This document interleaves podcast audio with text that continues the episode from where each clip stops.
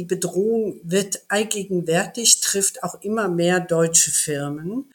Und es ist halt höchste Zeit, dass jedes Unternehmen sich darüber Gedanken machen sollte, wie sieht es eigentlich bei mir aus? Und das lässt auch gute Geschäfte für die Unternehmen hoffen, die eine entsprechende Software anbieten oder Dienstleistungen.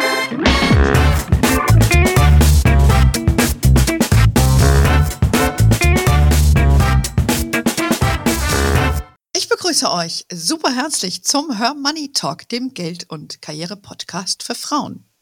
Heute reden wir mal über Sicherheit und vor allen Dingen Sicherheit im Internet. Das sind natürlich Themen, die zunehmend unsere Aufmerksamkeit erfordern sollten. Und die sogenannte Cybersecurity kann aber auch ein Investmentthema sein. Und du erfährst heute bei uns, warum die Cybersecurity-Branche spannend sein kann und wie du gegebenenfalls über ETFs dort investieren kannst. Und natürlich auch über die nicht unwesentlichen Risiken wollen wir euch nicht, äh, wollen wir euch ins, ins Bilde setzen. So, dazu habe ich meine Kollegin Christiane Habrich-Böger wieder eingeladen. Christiane, du bist ja renommierte Finanzjournalistin, Autorin bei uns schon seit einiger Zeit und warst ja auch schon bei mir im Podcast, hast dort deine Premiere gefeiert und äh, das hat, da bist du jetzt so getriggert, jetzt hast du gesagt, machen wir gleich wieder. Absolut. Also welcome back im Podcast. ja, danke schön für die Einladung. Ja, Sicherheit ist ja dieser Tage ein Mega-Thema. Ne? Wir blicken natürlich alle in die Ukraine auf den Krieg dort, aber äh, das ist ja, sage ich jetzt mal, ein heißer Krieg. Aber äh, Krieg wird ja heute nicht mehr nur physisch geführt, sondern eben vor allen Dingen auch im Internet. Und äh, das rückt dann natürlich, natürlich auch ein bisschen den politischen Fokus. Vielleicht kannst du mal mm, zum Auftakt ein bisschen was zu sagen, was dich da bewegt hat in, in diesem Zusammenhang. Also in erster Linie auch der Appell von Joe Biden schild's ab, auch zur Wirtschaft, weil er äh, darauf aufmerksam macht, dass die Russen natürlich besonders stark in Cyber Security unterwegs sind. Das sah man auch an den Wahlen bei Donald Trump, wo ja die hm. Behauptung immer noch im Raum steht, dass äh, russische Hacker die Wahlen beeinflusst haben. Aber wir sehen auch, dass die Bedrohung im Alltag wächst. Zum Beispiel wurde letzte Woche der Zulieferer Continental gehackt. Also es soll beim Versuch geblieben sein. Aber wir sehen, die Bedrohung wird allgegenwärtig, trifft auch immer mehr deutsche Firmen. Und es ist halt höchste Zeit, dass jedes Unternehmen sich darüber Gedanken machen sollte, wie sieht es eigentlich bei mir aus? Und das lässt mhm. auch gute Geschäfte für die Unternehmen hoffen, die eine entsprechende Software anbieten oder Dienstleistung. Ja, da kommen wir, glaube ich, gleich noch dazu, welche das sind. Ähm, da muss man ja auch ein bisschen kritisch hingucken, was für Unternehmen das sind. Es gibt ja auch eine bekannte Antivirensoftware, ne? Genau. Kaspersky, Russe. Ja, und die sind, glaube ich, momentan nicht mehr so beliebt. Nein, in der Tat. Also es gab die Anweisung in den USA an die Behörden, dass alle, die Kaspersky haben, Kaspersky bitte entfernen müssen. Das wurde auch hier mehr oder weniger gespielt, äh, wobei unsere Digitalisierung bei den Behörden leider noch nicht so weit ist wie in den USA. Aber ich äh, kenne tatsächlich Unternehmen, die sich auch von Kaspersky getrennt haben, die ich sagen kann, ja nicht nachweislich äh, für, für Putin und Co. arbeiten. Das mhm. muss man mal klarstellen. Ja, ja, klar. Aber alleine, äh, sagen wir mal, politisch hat man, ist man da aufgewacht, was ja, was ja auch, äh, so, äh, was ja auch gut ist. Also ich weiß auch von ähm, einem Freund von uns, der in einem IT-Unternehmen arbeitet, die Anweisungen erhalten haben, mhm. die Kaspersky-Software einfach zu prophylaktisch zu entfernen als mhm. Antivirensoftware. Also da guckt man heute genauer hin und ich glaube, für viele von uns ist eben klar, welche Risiken Fake News haben können, ja, oder welche Trolle beeinflussen in der Tat wohl auch Wahlen. Ich meine, das ist ja nichts, was wir beide uns jetzt ausgedacht haben. Da gibt es ja auch Podcast-Serien und ganze Artikel, äh, Bücher, die sich damit befassen. Und ähm, aber das wollen wir hier gar nicht so sehr äh, vertiefen, weil dann haben wir ein ganz anderes Thema, über das ich mich persönlich wahnsinnig aufregen könnte. Und ich sollte mir in meinem Alter bisschen die Nerven sparen, habe ich mir so überlegt. ähm, aber wir ja, wollten ja auch du wirst dich zunehmend mit äh, Cybersecurity befassen müssen, weil du hast immer mehr smarte Geräte. Mhm. Und zum Beispiel, wir stehen gerade beim Durchbruch autonomer Autos kurz bevor. Da, da reden wir über Menschenleben, die davon abhängen. Also insofern sind das schon Dinge, die, egal in welchem Alter man ist, im Auge haben Naja, auf jeden Fall. Ne? Also Cybersecurity, denke ich, ist das Thema schlechthin. ob das jetzt für ein Unternehmen gilt, wie du gerade sagtest, Continental. Man hört ja regelmäßig inzwischen auch von Cyberattacken. Viele machen es vielleicht auch nicht öffentlich oder so. Also das ist für ein Unternehmen auf jeden Fall eine riesige Bedrohung. Aber auch, ich sag mal, du hast es in deinem Artikel auch schön geschildert, wenn wir viel mehr arbeiten zu Hause. Ja, mhm. wie, wie stellst du denn da sicher, dass du eine Infrastruktur hast, die, die sicher ist? Halte ich für ein großes Thema. Absolut. Und man merkt auch, wenn man für einen westlichen Konzern arbeitet, da sind die viel sensibler als ein deutscher Konzern. Aber das wird hier auch kommen. Du meinst, ein, hast du gerade gesagt, ein westlicher Konzern? Also ein, ein äh, amerikanischer Konzern, sorry. Ja, ein amerikanischer Konzern, wenn man für den arbeitet, da ist das eigentlich, bevor man überhaupt irgendeine Taste drückt, hat man da gewisse Sicherheitsregeln äh, mhm. einzuhalten. Und auch im Homeoffice-Bereich kamen jetzt auch die deutschen Unternehmen eben zunehmend dahinter, dass das ein Thema ist und schreiben ja zwischenzeitlich, auch wenn es der private Laptop ist, gewisse Softwaren vor. Ja, also da merke ich auf jeden Fall, da hat sich schon einiges bewegt, auch bei den, bei den deutschen Firmen. Ich habe ja selber lange für Amerikaner gearbeitet. Du hast dann eigene Einwahldynamiken gehabt und so weiter. Das war schon immer Standard. Aber ich glaube, wenn man mal die Branche, die Fondsbranche nimmt zum Beispiel, die arbeiten ja dort auch mit Terminals von Bloomberg oder von Morningstar. Und das ist natürlich auch ein Thema. Ne? Wenn in der Pandemie mussten die sich ja auch dann einwählen, die haben ihren Job vom Küchentisch gemacht sozusagen und dann Milliarden bewegt. Also das waren dann von die, für diese Unternehmen schon große Herausforderungen, wie sie das sicherstellen. Aber man muss jetzt nicht eine hochprofessionelle Person sein, die in der Branche arbeitet. Das genügt ja schon auch für administrative Tätigkeiten. Gerade da liegt ja auch das Problem, wenn du Zugang zu Rechnungen oder sensiblen Dokumenten hast. Also es ist, es ist ein großes Thema. Ähm, jetzt hast du aber auch angesprochen, smarte Häuser. Also ich bin ja selber gerade umgezogen in ein neues Haus und äh, da kam bei mir auch die Frage aus, ne? Smart Home, yes, no. Also mhm. ist, ist Anne erstmal ins, ins Internet gegangen und hat mal nochmal nachgelesen. Ja. Ich bin natürlich in sämtlichen Baumärkten der Umgebung gewesen und äh, wer heute eine versucht, nur eine simple Lampe zu kaufen, ja, der muss erst nochmal gefühlt ein Elektronikstudium machen, um zu sehen, was es da heute gibt. Richtig. Ähm, ein riesiges Feld und äh, aber auch ein riesiges Einfalltor für Probleme. Also ich tue mich da ein bisschen schwer, mein Haus super smart einzurichten. Mhm. Ja, also ich sag mal so, das Potenzial, ja, dass du die Leitungen hast. Mhm. Ne? Mhm. Aber will ich jetzt von der Haustür bis zum Bett über alles elektronisch haben? Weiß ich nicht. Das ist die eine Frage und die andere Frage ist auch, wen lässt du da noch mit rein? Ja, das, In mein Bett? Das, nee, das diskutieren wir hier nicht. Aber insofern, das ist eben, wie du richtig sagst, das ist ein Einfallstor, was wir alle unterschätzen. Ja, die, die, das läuft alles über die Luft oder over the air, wie man sagt. Und damit hm. ist man angreifbar. Eben, ich mhm. komme auch noch mal auf die ganzen Assistenzsysteme in, in Autos zurück. Das sind mhm. alles Gegenstände von Hackerangriffen. Also es wurde, glaube ich, bisher bei jeder Marke demonstriert, dass geschickte Hacker das Auto zum Stehen bringen können. Ja, also so gesehen, wir, wir haben hier ein riesiges Feld, auch damit ein Geschäftsfeld, was wir unbedingt im Auge haben sollten. Ja, absolut. Gerade auch bei den autonomen Autos, ähm, da kommt ja noch viel, viel mehr. Das ist ja jetzt nur der Anfang. Ich bin neulich mit äh, einem Tesla mitgefahren von einem Freund von mir und dann habe ich zu dem gesagt, also du hast ja eigentlich einen fahrenden iPad, ne?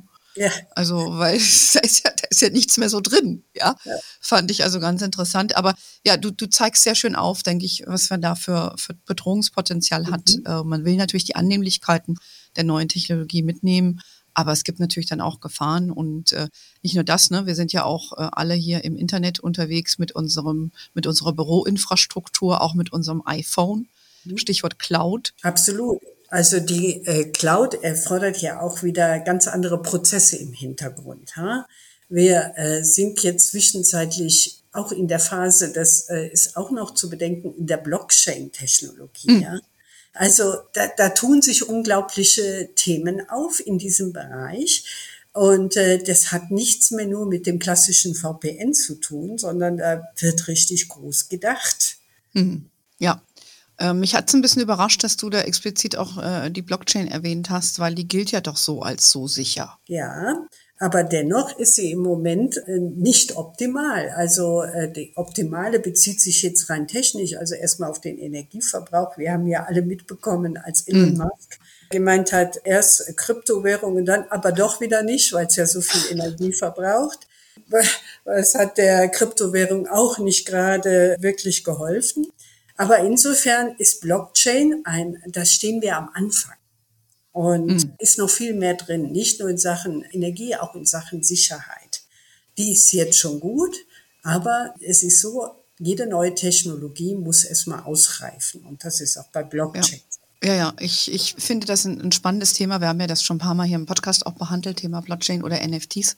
Und ich hatte jetzt das Vergnügen, eine super spannende Frau, die ich natürlich sofort in den Podcast eingeladen mhm. habe, die auch ein, neue Projekte macht mit NFTs in dem Kunstsegment und so. Fand ich sehr, sehr spannend. Also stay tuned, die wird demnächst hier auftauchen, wenn oh. sie dann Zeit hat. Ja. Ähm, also ihr seht schon, es ist, es ist wahnsinnig viel Bewegung, viel Bedarf. Du hast eben, äh, Christiane, auch schon die Behörden äh, erwähnt, auch wenn wir in Deutschland dann noch hinten an sind. Aber das ist ja auch wichtig. Und jetzt, wir haben noch gar nicht gesprochen und über die Infrastruktur generell, die ständig von Hackern angegriffen wird, ob das unsere Energieinfrastruktur ist. Ne? Hört man ja regelmäßig, ja. Und äh, das ist schon eine mega Bedrohung für uns als Gesellschaft. Und äh, es gibt natürlich auch Leute, die hergehen und wir haben es intern auch schon diskutiert, ne, dass man äh, mal überlegt, welche notwendigen Sachen musst du zu Hause haben, damit du mal ein paar Tage ohne Strom auskommst oder so irgendwas. Mhm. Also ähm, ja, man muss da mal drüber nachdenken. Absolut ne? Ich meine, großes Thema. Da muss erst also, ein Krieg kommen, dass plötzlich sowas in den Fokus rückt. Ja. Absolut. Und äh, wenn wir dann keinen Strom haben, okay, ich da mal so kalt zu duschen. Äh, viele Grüße an dieser Stelle an Herrn Habeck. äh, das ist jetzt unser kleinstes Problem. Ja? ja. Aber ich glaube, das ist ein, ein gigantisches Feld und von daher, ich glaube, Problematik haben alle jetzt verstanden.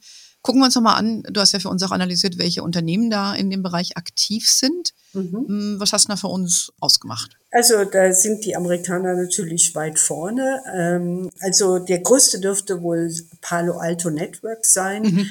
Was wir, glaube ich, alle relativ gut kennen, ist die Firma Cisco. Die ist auch schon länger unterwegs und auch ein Anlegerliebling. Mhm. Mit dabei ist Fortinet ganz vorne und äh, wir kennen ja alle McAfee. Ja, äh, das waren so unsere ersten Schritte, was äh, Security ja. anbetrifft. Ja.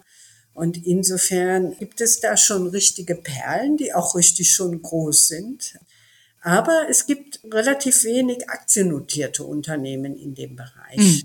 Mhm. Was vielleicht auch daran liegt, dass es noch ein relativ junges Segment ist ne, wo mhm. noch viel rein investiert wird, bevor die die an die Börse bringen. Aber die, die, die wichtigsten, denke ich, hast du genannt. Palo Alto ist ja auch, glaube ich, einer der Favoriten vom Uwe Sander, mit dem wir ja auch hier häufiger sprechen.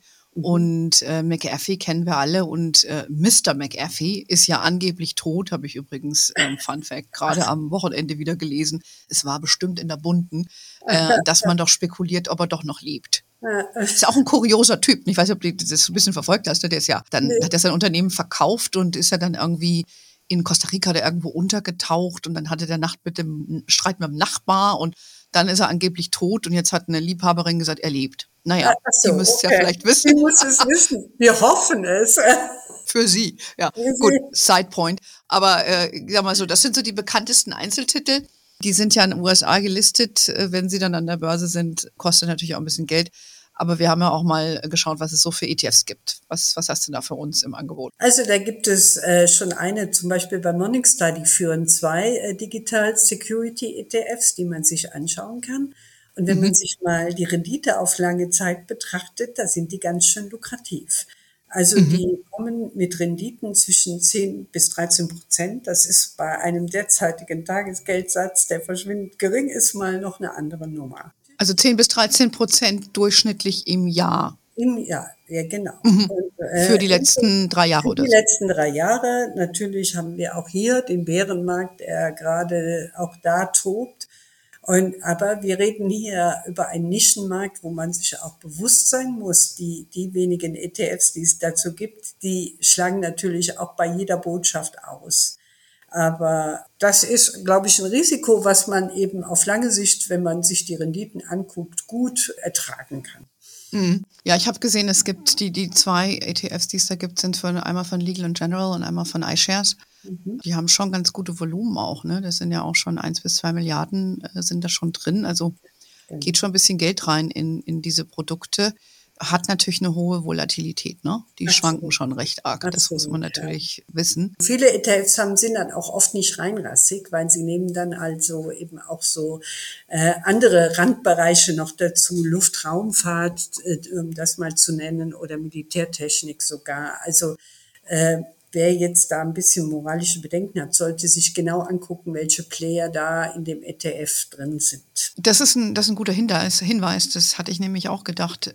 Wahrscheinlich, weil eben nicht genügend Firmen, ich sag mal reinrassige Firmen dieser Art äh, auszumachen mhm. sind, reichert man die ETFs eben mit verwandten Aktien an, oder? Kann man das so beschreiben? Genau, so kann man das gut definieren. Mhm. Ja. Gut, wer also nachhaltig investieren will, der sollte genau hingucken.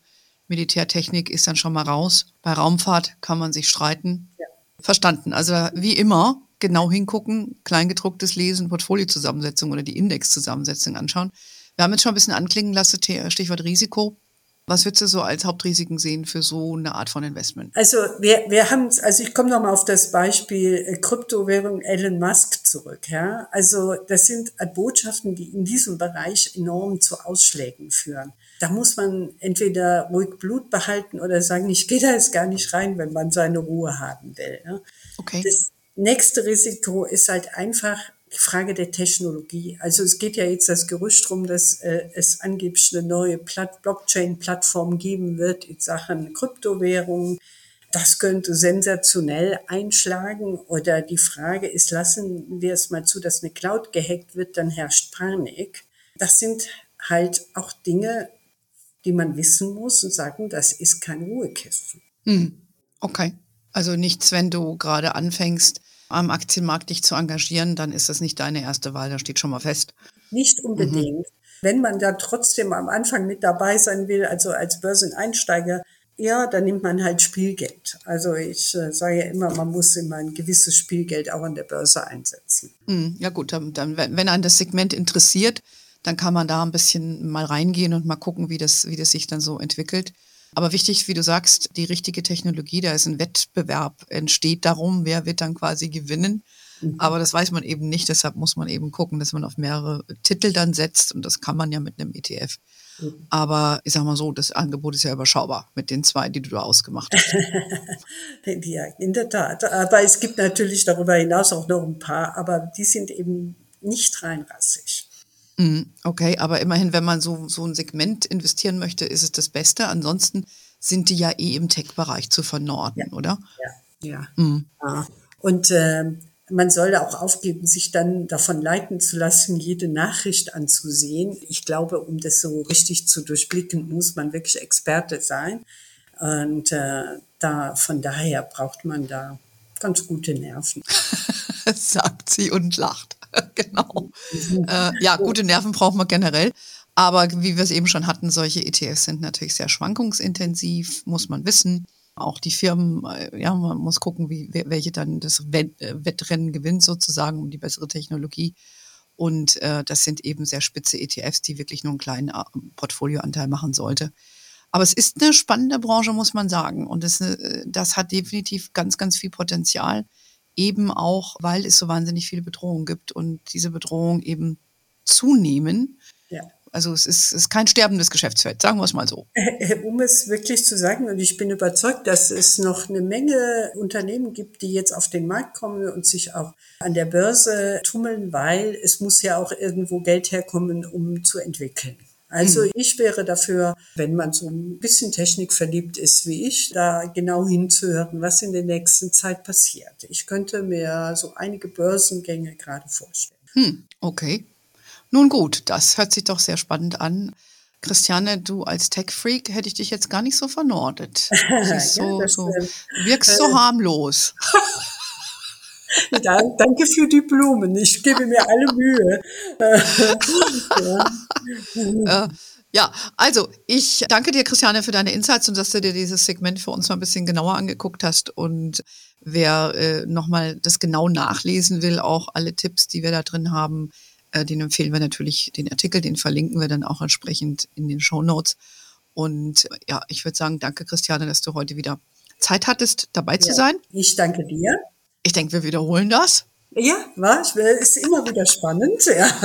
Genau. Und äh, jetzt noch, äh, wie gesagt, Tipp an alle, aktualisiert eure Software, ähm, eure Schutzsoftware, die ihr auf eure Antivirensoftware, glaube ich, so als ganz wichtiger Tipp zuallererst, vielleicht auch ein Passwortmanager.